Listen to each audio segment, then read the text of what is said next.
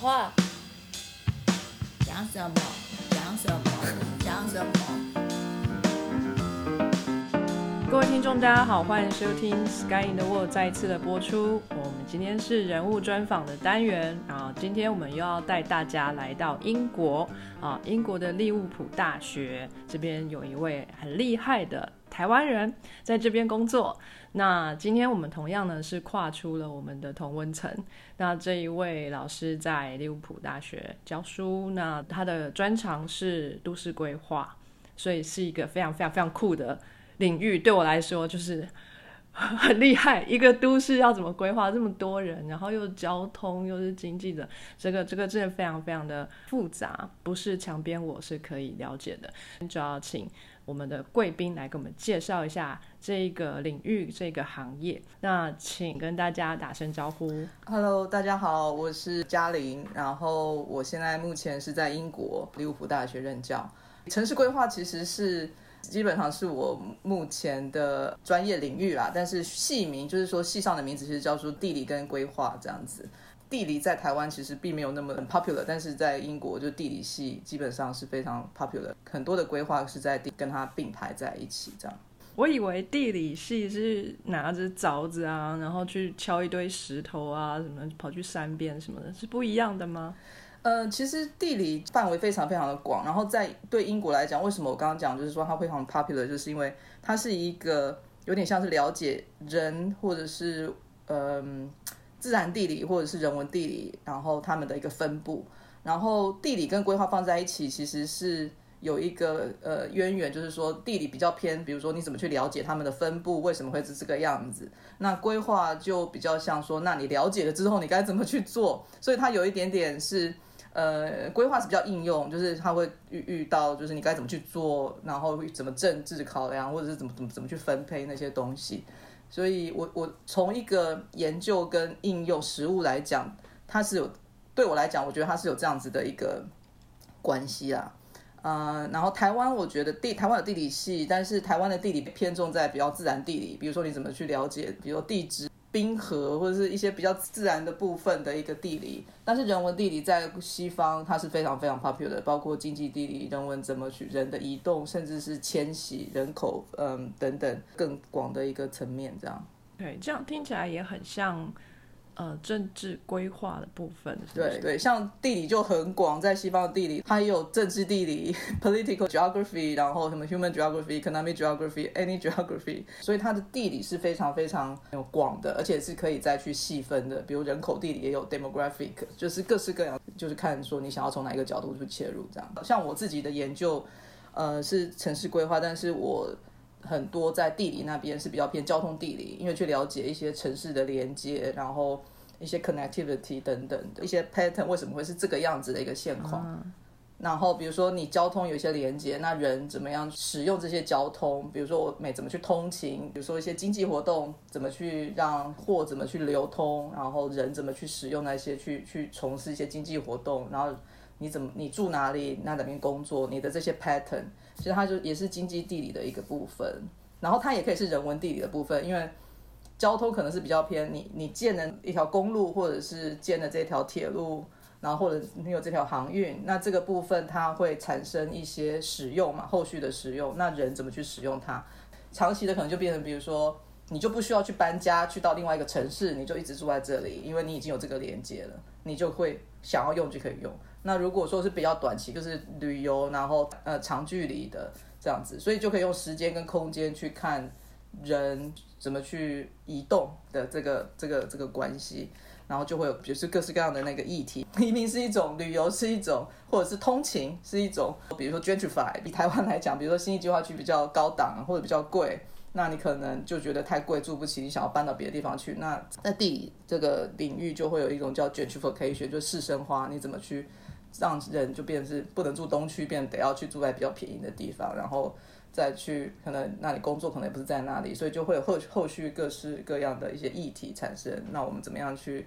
规划我们的交通城市？让人其实可以负担得起，然后他也不用说要每天要花很多时间去通勤，就是这个这个就会有很多牵扯的一些议题，然后规划交通地理、人文地理也了解了之后，我们怎么再去做规划？它会有一些因果关系，就是很多的研究必须要去了解到底是怎么样，问题是什么，才有办法去对症下药，或者是怎么去处理。听起来就好像很高层的感觉。你是不是每天都要跟你们的首相开会啊？这个些议题其实就是比较大尺度的，比如说我们必须要去看整个城市有很多的那些住宅问题，就是供给不足、交通不够方便、量太大，就是工作可能都是在市中心，然后嗯住在外面，那可能每天通勤的人就很多，那可能就很挤，那所以就必须要再多投资，所以就是说它的问题有时候是更。大尺度的，就跟台北在发展捷运啊，然后我们可能怎么去，就人的居住跟人的工作地点能够做更合理、比较快速的分配。有时候台北的工作，他人就不是在住在台北，他就必须要从别的县市过来。那那这个东西就是要比较大尺度的去做规划，所以会就影响到蛮多的层面的。嗯，呃，现在因为疫情关系，大家都也习惯 work from home 嘛，所以这样会不会影响到未来的规划？嗯，会，它在某一个层面上面就会让通勤变得好像没有那么的集中在就是朝九晚五这样子的一个状况，就就是大家可以比较自由的决定，我可能一个礼拜工作三天，然后去的时间也不一定一定要挤在 九早上九点下午五点回来，比较有弹性。长久以来，我觉得交通需求有时候都都是在解决那个通勤那个尖峰时间的那个问题。Pandemic 之后啊，它同时会有两个方向的发展，因为一个就是说，工作的地点的距离跟住的地方没有太远的话，他们就会鼓励你能够走的就走的，然后能够骑脚踏车就骑脚踏车。我觉得这个会是一个趋势，只是说这个趋势没有办法去取代长距离通勤。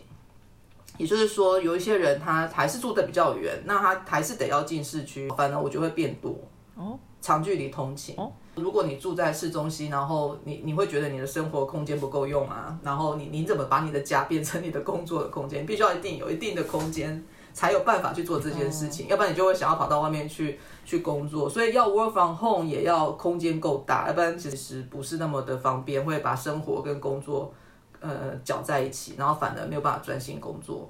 其实这次 pandemic 之后，英国的。很多产业都有受影响，可是就是营建业反而生生意分非常非常的好。我老公自己就是在建筑师事务所呃工作，他就是说他们的工作量暴增，然后老板还必须要去请人，因为大家都想要改一下这边改一下那边，就觉得呃家里面少了一间工作的空间，所以长距离通勤，我觉得它反而是可能会变多，只是时间会比较有弹性。好酷哦，是一个跟我们日常生活息息相关，但从来没有仔细想过的一个 领域。就是我们就是生活在里面，也不知道这个曾经被设计过。好哦，哎，虽然应该也是很长时间的 work from home 啦，可是如果说就是。Back to the old time，在正常的状况下面，你每天的生活会是什么样的模样呢？又要做研究，又要教学嘛，又有行政工作，就是跟台湾的老师都很像吗？还是有稍微不一样？嗯，应该还是差不多一样。一整年我们大概就两个学期嘛，有一些英国学校是三个学期，我们是两个学期。嗯，我们的教学量没有那么多，就是说我一个学期可能一一堂半的课，一个学期大概是四周。呃，有时候十二周，下学期也是十二周，但是就是复活节前还是后，可能会排一个三个礼拜的一个 break。也就是说，在那个 teaching 的那一段时间呢，我的重点会变成是 teaching。那个上课前的那一天跟当天，其实就是必须准备课程嘛。那其他的时间，比如说一个礼拜内可能可以有一天会比较说，哎，这就是我跟我的 teaching 无关，我可以排着去做研究，或者是安排一些一些事情。可是要真的要去写 paper。除非是那种 deadline，其实也很难，嗯，所以就必须要是在我讲的，嗯，比较有 focus 的啦。就是说，如果真的需要一段时间去发展它，可能就是在不是教学的的周的周，就是说一个一个一年里面，我觉得比较是比较长的时间，就是那种 break 的时间，非教学的 week，然后还有就是暑假期间。然后 admin 就是比较 ad hoc，有需要处理的话就就就处理，自己也会调整，就是说希望处理 email 的时间，因为 e 就是通常 admin 通常都是 email 就会比较希望能够把 email 的时间处理是在固定的一个时间点，就是说逼逼自己不要一天到晚都注意在看那个 email，比如说每可能每天早上花一个小时在那个时间去处理这样，嗯，然后这样我觉得其实就比较简单。那我曾经尝试做过了，有但是有时候这些东西还是得要马上处理，因为可能比较急。很多人其实你看得出来，现在都是挂在 email 上，有一些东西是马上回的。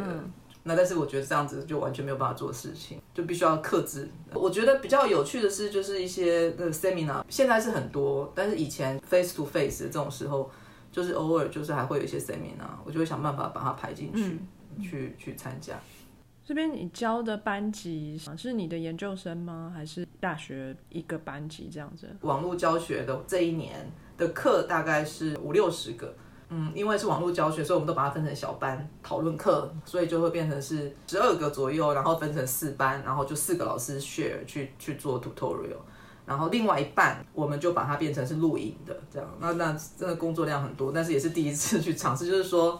以前的课就是单向的，我们来上课，然后一两个小时就听我讲，然后或者是我请别人来讲。那现在我们就用那种 flip class 的这种方式。就是说，要学生先去听一个什么东西，然后上课来的时候就是讨论，把两个小时的课变成一个小时加一个小时。第一个一个小时就是用录影的，然后那个一个小时录影又不能一次就录一个小时，就必须要录成三个二十分钟这样子，要学生去去先读，然后先去听这个 video，然后来的时候就是给你一个 reading 或者是给你一个 task，你来做讨论。我觉得学习效果其实是比两个小时在那边听。比较好，因为他们后续回去也不一定会做这些事情。以前我也上过那种一个班是一百多个人的课，那有的是 undergraduate，也有的是 master，master 人数就比较少，大概二十几个吧。嗯，那你的学生他们都是英国人吗？有英国人，然后也有中国人。因为我们学校其实是跟西安交通大学有合作，成立了一个学校叫西交利物浦，然后在中国。不是西安，是在苏州，就是在上海旁边。现在目前是应该是全中国算是最大的一间这样子类型的学校，等于它是一间新的学校，它不是一个只是一个系或者是一个 program，它是一个学校，十十几个系吧，然后有也有工学院、理学院，嗯，没有医学院，但是文文科、理科、工科都有，然后他们。跟我们学校就是有签约，从二零零六年开始，就是说学生如果在西安交通利物浦大学的，他们可以决定他们要留下来，或者是他们要去利物浦。嗯，也就是说签了一个叫二加二跟或者是四四，就是说你一进去就是在苏州的呃西交利物浦大学，你也可以说第二年念完到英国念两年，就是二加二。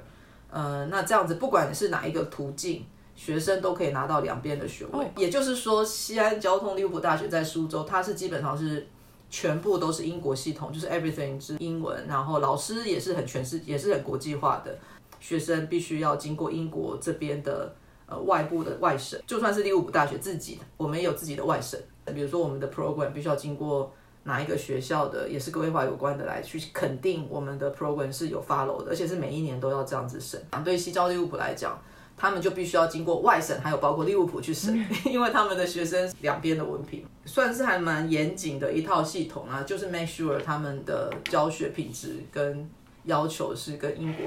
利物浦大学是一样的，就是他们二年级后可以过来嘛。像今年就很少学生来，今年比较像一半一半，以前可能还甚至都是中国的学生还更多。然后就看年份，那我我是觉得一一半一半可能比较健康一点啊，就是说可能三四十个是从中国来。然后三四十个或四五十个是从在在英国，也有一些是欧洲的学生，比较少，也有没有欧洲的，然后甚至今年我还教到一个是阿拉伯那边的，就是阿布达比的。那中国那边的也很有趣，他们甚至是非洲的学生，但他是从西交利物浦那边过来，也就是说从西交利物浦来的不是做只有中国学生，他也有可能是韩国学生、日本学生、台湾学生也有，很酷。呃，我会这么问，是因为我之前有听说过，想要在美国教书的朋友曾经提过，就是说，可能我们不是英语为母语的国家生长出来的人嘛，怎么样，英语的使用都不会是母语等级的，然后有时候会被学生有点霸凌或者是这个排挤之类的这个状态。我个人会觉得英国的呃这个。种族歧视相对于美国是更严重一点。所以我不晓得你有没有遇到这样的状态。我没有遇到课程上面的，比如说学生这样子讲的。我们也有很多老师是从德国来的、意大利来的，我们的表达不会输他们啊。然后，但是我觉得他们的文化上面比较接近，就是说他们比较敢讲，我我就会可能比较不需要讲，我就不会讲，不一定会就是硬要讲这样。所以我觉得反而是，呃，不会是在课堂上跟学生那边的的关系，而反而是跟同事的关系，或者是开会。我我没有遇到，我觉得让我会觉得比较公众上面的的那种不舒服吧。倒，但是我倒是遇过同事，就是说他可能叫有点点歧视。我觉得他可能没有什么意思，他要去伤害你，可是他可能很直接。你知道，就算算是英国自己里面的人，他们本身也很多类，比如说北边的英国人，可能就是比较工业城市嘛，然后。南边的就可能，比如说 Oxford、Cambridge 就比较田园农村，好像比较传统的那一种名校这样。那他们彼此之间也会有彼此之间的歧视啊。然后他们的歧视，他们自己本身也是在这个系统上往上爬的。所以在看外面的人，比如说像我们这种外来的人，他们有时候不一定是能够站在我们的角度去看。所以他有时候可能跟我讲话的时候，我觉得有时候是会还蛮伤人的。但是我觉得在在抗远一点。可能也讲说，哎，那其实是他自己的 context，那他们没有办法理解外国人是怎么在面对这些压力的，因为毕竟我们就不是这个语言嘛，所以不不会也是正常的嘛。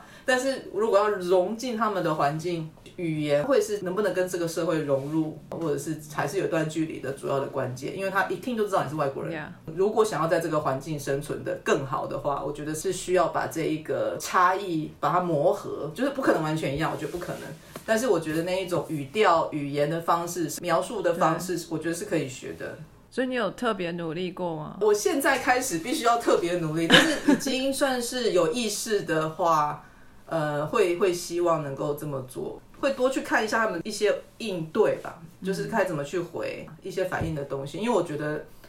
有时候他们讨论的议题，因为文化的差异或者是价值观的差异，就整个社会上面的差异。我觉得有时候我会不不会那么直觉觉得这是问题，那他们就会讨论很很多，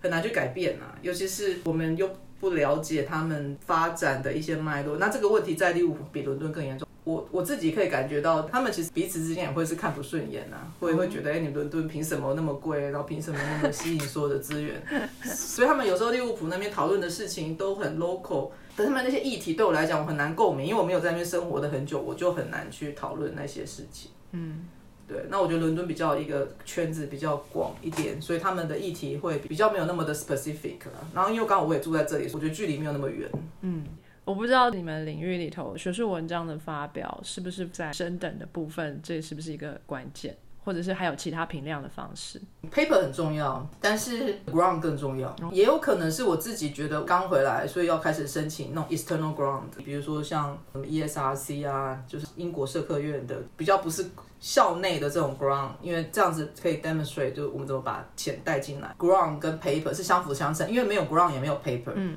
有可以写 paper，但是那个 paper 可能就是 review 啊，因为不需要 ground，然后或者是去做一些 commentary 啊，比较评论性的文章。但是那个东西就比较没有办法去去奠定更更深的那一种领域的基础，所以我是觉得 ground 才有办法生比较 original 的 paper。嗯，英国有 REF 就是 Research Excellency Framework，现在是第二个这个 cycle 结束，也就是说二零一四是第一个，然后现在七年后是二零一二一，应该是去年，但是又改到今年，因为 pandemic 的关系啊，所以就是二零一四。以前七年，他们要去检验说一个老师到了这边之后，到底有什么样的一个贡献，然后就是用那个星等，比如一星、两星、三星、四星，然后四星通常都是有 extraordinary international contribution 什么，然后理论什么等等这样。那我的领域其实比较少四星，比较偏社会科学嘛，所以大部分都是三星。那学校就会规定，老师在过去七年内必须要，比如说。生产三星、四星以上的，你也你也可以申请两星的啦，因为你也不可能说没有任何 paper。但是他要的不是你这个个人，他要的是一个学校，你这个系，呃，到底有多少？所以比如说这个系有生产，我我要你这个系可能比如说一百五十篇，那我有六十个老师，那一个老师可能就两二点五篇，假设是这样子。那但是他不可能就平均这样分，因为有些老师未没有未必能够生产三星的，就会变成要求你的 publication 的品质其实是要值，不是要量。就是说，如果你能够生，你能够生产出四四星的，那一篇四星的可能就可以抵很多三星的。那一本书相当于两篇文章，所以书也可以。它不要求说 paper 是要去看那个投稿的期刊的 level，也就是说有一些好期刊搞不好也有不好的 paper，所以不是那个看星等，不是看那个期刊的等级的，是看这篇文章自己怎么去写。学校自己会先内评说这是四星或三星或二星的，送出去之后。会有一个另外一个 committee 在审这些东西，审出来的结果不一定一样，但是我听我的学校现在讲，就是说他们好像已经很准了，就是很很比较接近外面审的结果。其实外面审的结果是什么，我们根本不知道。所以想要升等或者是要怎么样去拿评价，其实是那个内审其实比较重要。就是说你自己如果被内审决定是三星，其实就是三星，因为外审的结果是一一包混在一起，你怎么知道是哪一篇 paper 是三星还是四星？根本不知道。这个送出去之后，他们会看你的。排列的结果去决定整个学校下一个 framework 你可以拿多少的 research fund，他们会用这个去分配资源，所以所以我是觉得 paper 很重要，但是量不是重点，但是不是说你都不写 paper 啦，也就是说他要求的是你写好的 paper。啊，我很好奇你们的领域里头，呃，要产生一篇 paper 需要做实验吗？不用做实验吧，应该是。收集一些 data，就比如说一条路有几辆车经过，哎，尖峰时刻有几辆，然后非尖峰时刻有几辆，是不是该多开一条路了？这样之类。其实呃，我不是交通管理，哦，然后比较偏。Social science 通常的 data 都是 interview 或者是一些那个统计资料，嗯，比如说这个城市的发展、经济的数据啊，然后一些人口啊，然后包括一些就业的哪一个领域、哪一个产业，然后就看它能够细到什么程度，就是说它是整个城市一个单元，或者是我可以看得出来有分区，那我就可以知道它的发展均不均衡啊，教育水平是什么，然后他们的。收收入是什么？甚至 housing 的 price，就是我们可以知道整个社会的变迁。那我们我也比较少去做那些什么回归分析，去靠这些数据去找关系嘛。那我的比较偏去了解它的变化，然后去解释它的变化，然后去解释它的变化，就就必须要靠 interview 这样子。所以我们的 paper 的产生其实就很慢很难，一个一个去访问，然后访问完还要会诊。还要用理论去把它框起来。对对，像我现在有几篇 paper 也是大概两三年了，然后就是必须要去 interview 之后，我们还要找，比如说我们用什么方方式去分析它，比如说 content analysis，就看他们怎么去强调一些东西，强调很多次，那我们怎么去把这些字把它点出来，去知道他们的重要性啊？分析问卷的也有，interview 的也有。统计数据就是讲的是那种 national 的那个 data set，所以大概就是这三类是原料啦。那我们比较重要的 finding 其实是，就是说先有个议题，先去把一些关系先把它 identify 出来。也就是说，我我认为这个可能是一个问题，然后我再用这个再去找资料，而不是直接拿资料来分析，然后就描述这样。比如说，我们要认为不应该用一个城市去分析，应该要细分到区。那我们先去 argue 这没有这样子做会有什么问题。我们才去这么做，方法没有什么很特别的，但是主要是从那个问题出发，去找到收集资料的那种方式，或者是层级之后怎么去解释我想要讲的东西，这样。嗯，那如果看到了一些问题，或是你们觉得可以改善的地方，呃，提出来，有什么办法可以让它上到 policy 的，就是政策的方面，我真的做出什么样改变吗？我一直以来都是比较研究，比如区域不均衡发展，或者是地方发展比较衰退，然后怎么让它转型。Paper 就会比较偏，我怎么去证明或 argue 这些东西可能不是一些学者所想象那样子。比如说，我们认为说交通应该要能够被投资才能够带动发展，但是有一些学者就觉得你这个地方根本发展不起来，你为什么要投资它？因为它没有用，类似这样。那我们就是先去做一些数据分析。然后去分析了之后，就跟你说，你看哦，这个地方并没有你想象的这样就就衰退下去，它还是有成长的，但是它的成长比较慢。那我们就可以用我们的 finding 去 argue 一些交通投资的传统的观念，就希望能够上到政策层级。比如说你要投资它，它才有机会可以去移动啊，那有移动才有机会可以去改变啊。也不是所有的东西投资就是没有用啊。你看这个案例。它就是投资了之后，它你看它有改进啊，你看它的那个产业结构有一些转变啊。那如果你用模型去分析，就是比较那种传统的，就大者很大，小者很小这种理论就很简单，但是它就没有办法去解释为什么有一些地方可以转型。我们的研究是提供一个角度啦，然后去让他们知道说，其实没有那么的单纯。因为如果说是是大值很大，那我们什么都不要做，我就让它衰退就好了嘛。然后我们如果还是要做一些事情，那是可以上到政策层级，而且现在的研究。呃，包括一些 research 的 output，学校都会要求它必须要 impact，它怎么去跟政策做结合，怎么去让这个研究的 finding 更更有比较大的 impact，这个是现在英国学界要求的。对啊，你的学术文章写好了，发表了，然后就不是你的事了，之后就可能比如说政策方面的政府的智库啊，就会哎去引用你的文章啊，来为他们的论点做 base。那这一篇文章就产生 impact 了，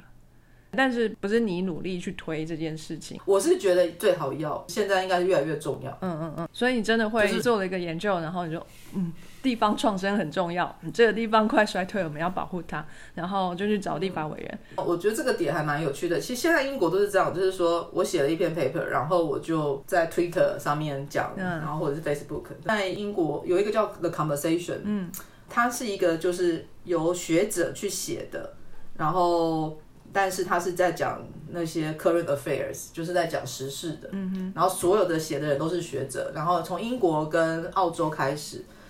嗯，然后这个是一个很很好的机会，就是去讲你觉得现在发生什么事情，然后你你发现了什么研究，你有什么 argument 这样。我觉得怎么样让自己的研究有 impact 这个东西。我觉得靠别人帮你推是一个，自己我觉得一定也要推。嗯，我像我是刚回来，还在调整，我要怎么再回来这样子的一个 contest？因为我当我在念 PhD 的时候，我其实还蛮幸运的，我的我的老师是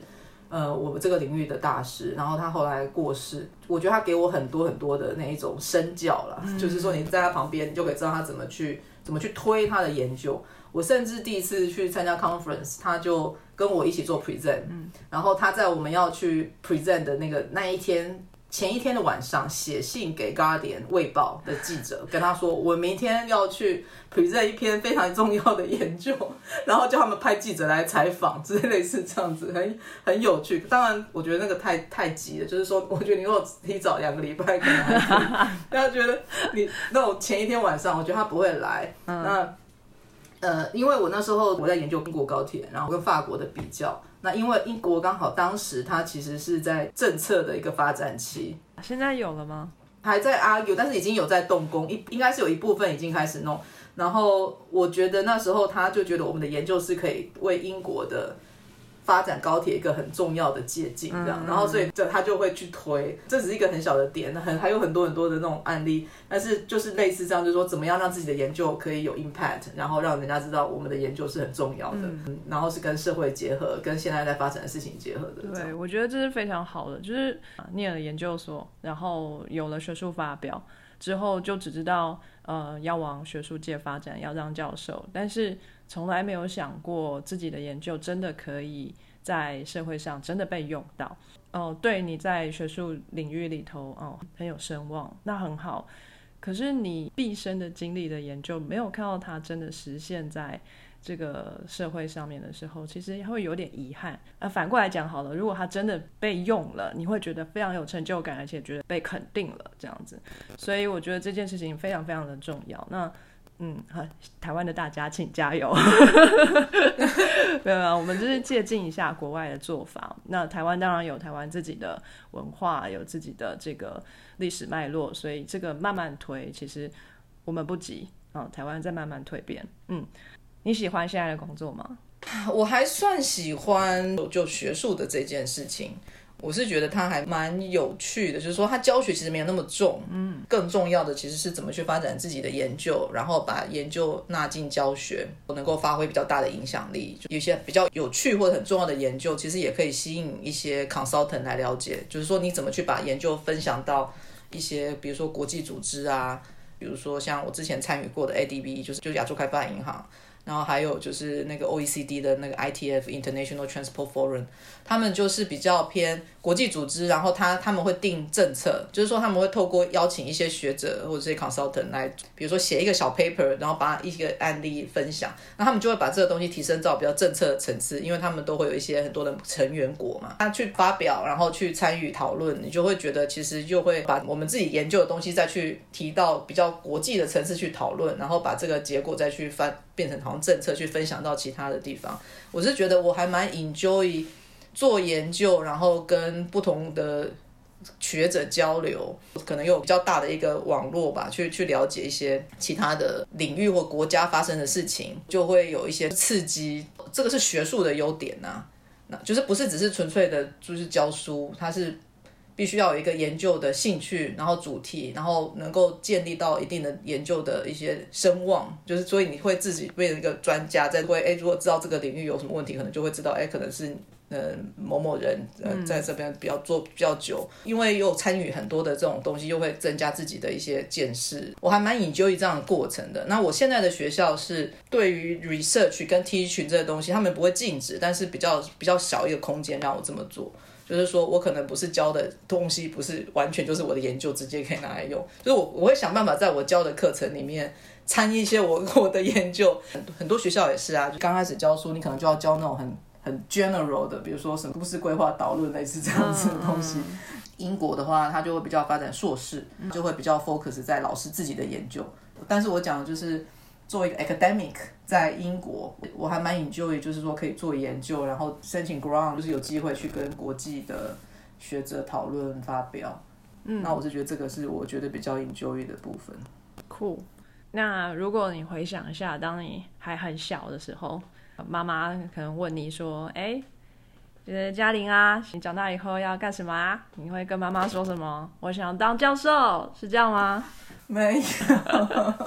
我觉得看多小啦。就是说，如果是像很小很小很小，我我没有很清楚知道我要干什么。大概比较清楚，可能是大学吧，因为我父亲自己是建筑师，然后所以我那个时候会比较说，哎，我想要当建筑师，类似这样。所以就是从一个。人造环境就是说，我觉得环境想怎么去改变它，设计建筑物啊，然后人造空间啊。高中的时候分组吧，因为父亲是建筑师，所以你也觉得，哎，我也可以来当个建筑师，所以你理所当然是二类组喽，是吗？不是，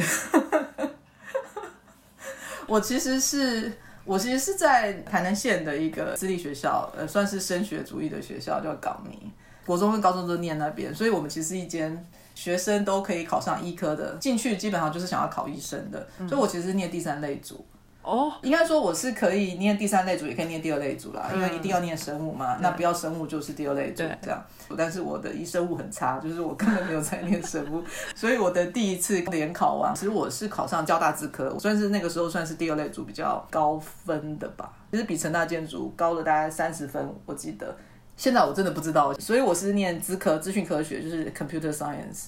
然后真的就不是那么有兴趣啦。念了七个月，到春假回去重考，那就直接就考建筑吧，然后就就考上成大建筑。呃，虽然差了一年，但是分成成绩也没有差很多，就是说我还是可以用前一年的那个 level 去去填成大建筑这样。在建筑类，成大是最好的学校吗？对对对对对对，成大是唯一一间国立的建筑系。现在应该还有一个一间叫高雄大学。哇，OK，交大资科，你是去念了七个月，所以等于经过了一个学期。那你你觉得是心中那那一股对建筑的热情无法抹灭，还是你觉得嗯，我不是念资科的料？这样是哪一个想法？因为那个时候我我们家在台南，然后新竹就是别人是每个礼拜还两个礼拜都要坐火车回去嘛。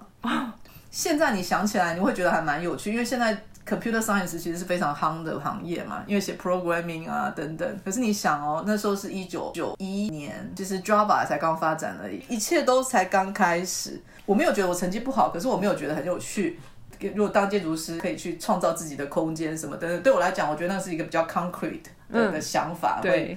我觉得这些转折其实都是启发。嗯，然后启发可能是。呃，受到别人的影响，想要怎么做，或者是说没有启发，就是说，哎，觉得没有什么有趣的，觉得就就回到更 更远一点的一些连接这样。所以那个时候我就觉得，嗯，那我就回去重考好了。嗯，我觉得建筑系没有那么的，呃，我我不能说不扎实，但是我觉得他没有像比如说你念一个微积分那么要求，就是考那些考试。其实建筑系它的要求就是做设计，就能够把就是想法表达出来这样，所以它比较是偏。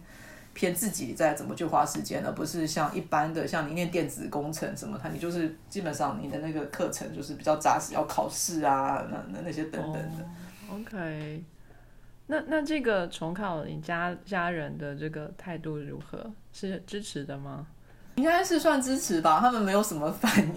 他们就觉得好啊，就就重考，你都考得上，毕竟趁大建筑的那时候的分数。比我那时候的分数比较低一点嘛，那他们会觉得，如果你真的有兴趣，你就去，你就去念啊。而且伯父本身就是建筑师，他也没有办法阻止你当建筑师。对对对，就是他们就觉得他们就没有反对啊。那大学四年。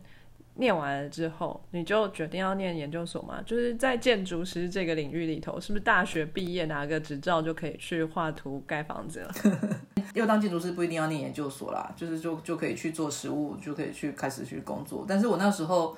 就念了一个研究所，然后是史论组，就是历史与理论组，就是去古迹修复啊，或者是一些比较历史性建筑比较。去保存，怎么去再利用？这样，那我也还蛮 enjoy 的，因为我们台湾现在还在发展文化资产嘛，然后所以这个领域其实也还蛮多发展的。这样，我念完我就想说我要准备考建筑师啊，所以就是考试了。然后考试就先去考公务人员，同一年吧，考上公务人员，然后又考上建筑师，就因为这样子就先去当公务人员了。你太会考试了吧？这两个考试同时准备哦，太强了。虽然它是一个是公务人员考试，但是一个是八月。那建筑师考试都是每一年的十二月，这样，那我等于是说用考公务人员的考试去准备考建筑师，虽然它是不同的考试，但是，嗯，练习那个临场经验啊，考试的那些内容啊，然后也不会差太多。虽然说有一些大概一两个考科室科目不一样，就一个是比如说建筑师就要考两个设计课，一个大的一个小的，然后公务人员就只有一个，但是很多的那个科目其实是类似的。然后，所以我就想说，先去练习嘛，然后再之后在年底再考建筑师嘛，就两个都考上了，所以就觉得，哎，这样也蛮好的，先去当公务人员磨练一下，因为其实。在台湾，我觉得当建筑师有时候不是纯粹设计，有时候是要知道法令啊，怎么样去解决一些问题啊。所以那时候就先去当工人员，做个两年吧，然后怎么样再出来考当建筑师，这样也不错啊。跟我的刻板印象好不一样哦，就是公务人员应该是人生最后一个选项吧，就是那种 泡茶退休的状态。你是人生的第一个选项，而且还打算哎两年就走，哎有这种人哎，好有趣哦。OK。呃，所以呃，这是哪一个单位的公务人员？就是真的是跟建筑法规有关系的，是吗？我觉得我这个人从小就是比较背骨一点，就虽然我我不是台南市人，我是台南县人，所以我等于在住台南念成大的时候，其实是在外面租房子，但是就是还是在台南，所以就跟父母还是很接近。那时候我考上公 公务人员，我就决定我不能再待在台南，我就待在台南下去，我我觉得我这样永远都长不大，所以我就觉得。我要去，我要去台北，所以我就分，我就我就去填了一个志愿，是台北县政府，所以我就先去台北县政府待了三年，然后是在台北县政府的公务局建筑管理科，因为才刚发生林肯大郡，然后所以那个很多建管人员都被移除，所以他们那边可能有出缺吧，然后 然后就缺比较多，就去那边，然后我觉得就成长蛮多的，因为离乡背景，去一个新的环境，而且是可能比较复杂的环境。然后后来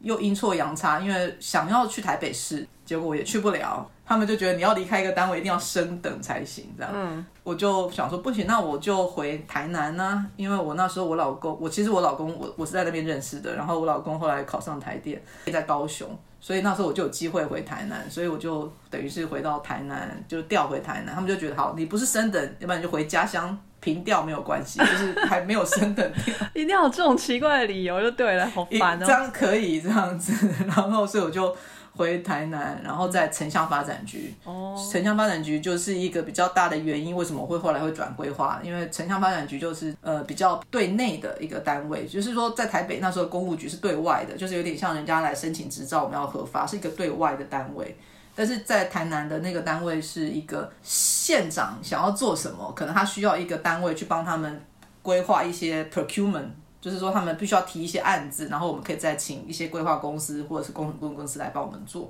其实比较像是县长自己的规划顾问公司编一些预算去做一些 project，然后我们再找人来做。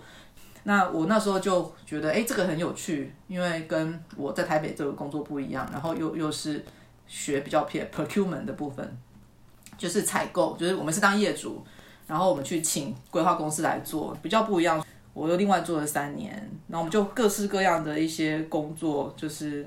呃，比如说生态旅游、什么社区营造、景观，然后。还包括台南的高铁站周边的发展什么等等的。嗯，后来有机会变成就是升等啊，变成科长，我们就开了一个家庭会议。就是我老公其实在台电当公务人员，因为我要变科长，我就不能当建筑师啊。然后就说好，那那我去当科长，那你来当建筑师好了。因为我老公那时候也是建筑师，我不要家里面就三个建筑师，我也是建筑师，我爸也是建筑师，我老公也是建筑师。然后所以我就变成去当了科长。那时候当了科长就很多很多的 project。西美博物馆那时候也是其中一个，我们要去负责它的什么公园啊、规划什么等等。其实其实有大概累了一年吧，我就觉得所学不足，就觉得我念建筑的，然后有很多很有趣的 project，可是我就觉得我需要出国留学。哦，等于是是一个建筑人，然后进到了城乡发展的这个领域，其实我们有更多的机会是去要去。比如说县长想做什么，我们可能要帮他规划，然后可是又接触到各式各样的案件的类型，呃，真的觉得所学不足啊，就是觉得哎，该要去进修一下，所以那时候就决定，嗯，要去考公费出国留学，因为觉得这样子才有办法出国，真的离得开这样。后来考上了公费，然后后来就出国留学了。你不要讲那么轻松好不好？这边我听到好多好多要做决定的地方，哎，你是一个非常负责任，而且。真的有在做你位置上的工作的公务人员，我相信不是每一个科长都这样子的吧？如果发现自己的业务范围已经超乎自己的能力，会自己说：“哦，我要去留学一下，充个电。”这样不可能吧？通常就是找一个能力强的下面的人哦。身为一个好的领导者，就是懂得用人，是不是？就是这样一个 excuse，所以自己不需要有这么多 knowledge background。为什么你不会是这个想法？我觉得我可能一开始并没有，就是说我就只要当公务人员。一开始，然后我觉得有那个机会，有点点像是，呃，有这个机会去历练，然后去开拓一些视野。然后我觉得也有可能是因为那时候太年轻。我当课长的时候，其实我大概是三十岁吧。很多人可能一辈子当工人员，最后可能就是当到科长。然后我觉得我没有那么的觉得说，好像那个那个东西就是我的 end point。我只是觉得那只是我一些经历的一个过程。我那时候有好多同事哦，就是跟我说你为什么要这么做？我就是觉得不足啊。然后小时候我很喜欢旅行，大概国中吧，第一次出国这样。那时候没有现在的学生很多国际交流的机会。我那时候念书的时候完全。不是这样子的，所以我觉得现在小孩子很幸运。如果第一次出国，大概就是国中跟妈妈去日本还是韩国去玩，然后我只有觉得我自己会很无意识的会觉得我很喜欢接触外面的人事物，或者是到了机场就会特别的那种过于兴奋，就觉得 想要去看，好像觉得那种跟外面的世界接触那种感觉。我想要去看一下外面的世界啊。然后我觉得那个时候我不我不老，但是我觉得如果我想要出国留学，我如果现在不做，我就可能来不及。就是因为就念书这件事情啊，了解。所以那时候也算是觉得，哎，如果现在要做这件事情，应该是现在去做。嗯，然后，然后也就是也给自己一个休息的机会，这样子。那也不一定会考上啊。嗯嗯。我其实考了两三次。我妹妹自己也是公费留学的，她是念日文的，一开始是念我那个日本交流协会，后来是台湾的公费。所以我是因为。他让我知道说，哎，其实可以有这个机会去试，如果有就去，那没有就算了，这样。可是你试了三次，哎，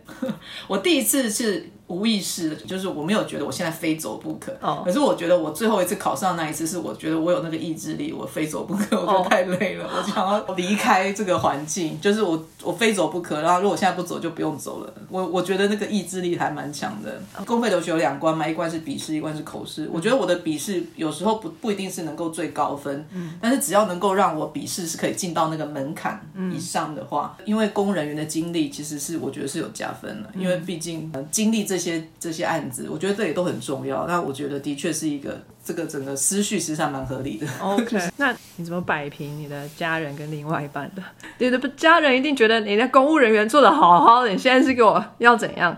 一个先生是，你可不是说要当科长叫我去当建筑师，现在是这科长又不当要怎样？我觉得他们非常的包容啊，很支持。我有一点点比较没有意想到的是说，我我本来说我四五年后我就我就会回来，嗯，后来我就没有回去。我觉得这件事情是他们觉得比较没有办法理解的事情。然后我老公，我觉得他真的很支持。然后他是跟我说，我觉得你有讲出你的梦想，然后他就觉得他没有那么明确，他就觉得他愿意支持我。好感人哦。他我觉得他还蛮委屈的，因为毕竟在英国的建筑师没有像在台湾这样子是有一个职业保障的，就是他必须要去职业签证的，英国没有。就是说你要在英国想要做一些建筑的 project，其实你只要有案子，你不一定要建筑师就可以做了。然后在台湾是，比如说你这个案子是要需要建筑师签证的，它其实是有一个保障的，哦，必须要有建筑师资格才能签证，才能做。所以它其实是有一个一个一个保障，但是英国没有，英国任何人都可以做。所以他也不用另外考英国的建筑师执照。他其实不需要，他如果要的话，其实只是一个，就是说啊，我想要完成一个了更了解英国的体系啊，或者是怎么等等，其实只是比较满足自己的、的需求。可是那个东西其实没有办法代表它就是保障你的业务。嗯，对啊，这个是最大的差别。这个跟呃，比如说 拿一个 PhD 哪里都可以一样认承认，我觉得不太一样。就是建筑这种行业就是比较 localized，就是他必须要重来啊。嗯，家人伴侣的支持的确非常非常的重要。对，真的很重要。对。好好经营关系，各位朋友。哎，非常感谢各位听众的收听和支持，特别要感谢各位赏杯咖啡的朋友，在 First Story 上的 s h o w 以及匿名赞助者。Patreon 上的伊圈乌 Newton、Catherine、Ethan Wang、Ellie Hu、伊圈乌、Elliot Barrett、Adam Joe、Ernest、Nikki Wang 以及 Howard Su。Sky in the World 在各大 podcast 平台都能收听得到，Anchor、SoundOn、Spotify、Apple Podcasts、KKBox 都能搜寻得到 Sky in the World 的节目。另外，Sky in the World 也会在脸书页面及 Instagram 上分享科学家的八卦、科学新知，还有编辑们的日常给大家。有任何问题及意见，都可以在各大平台上留言，让我们知道，我们将竭尽全力为您寻找答案。欢迎追踪分享 Sky in the World，让更多的人知道有趣的科学哦。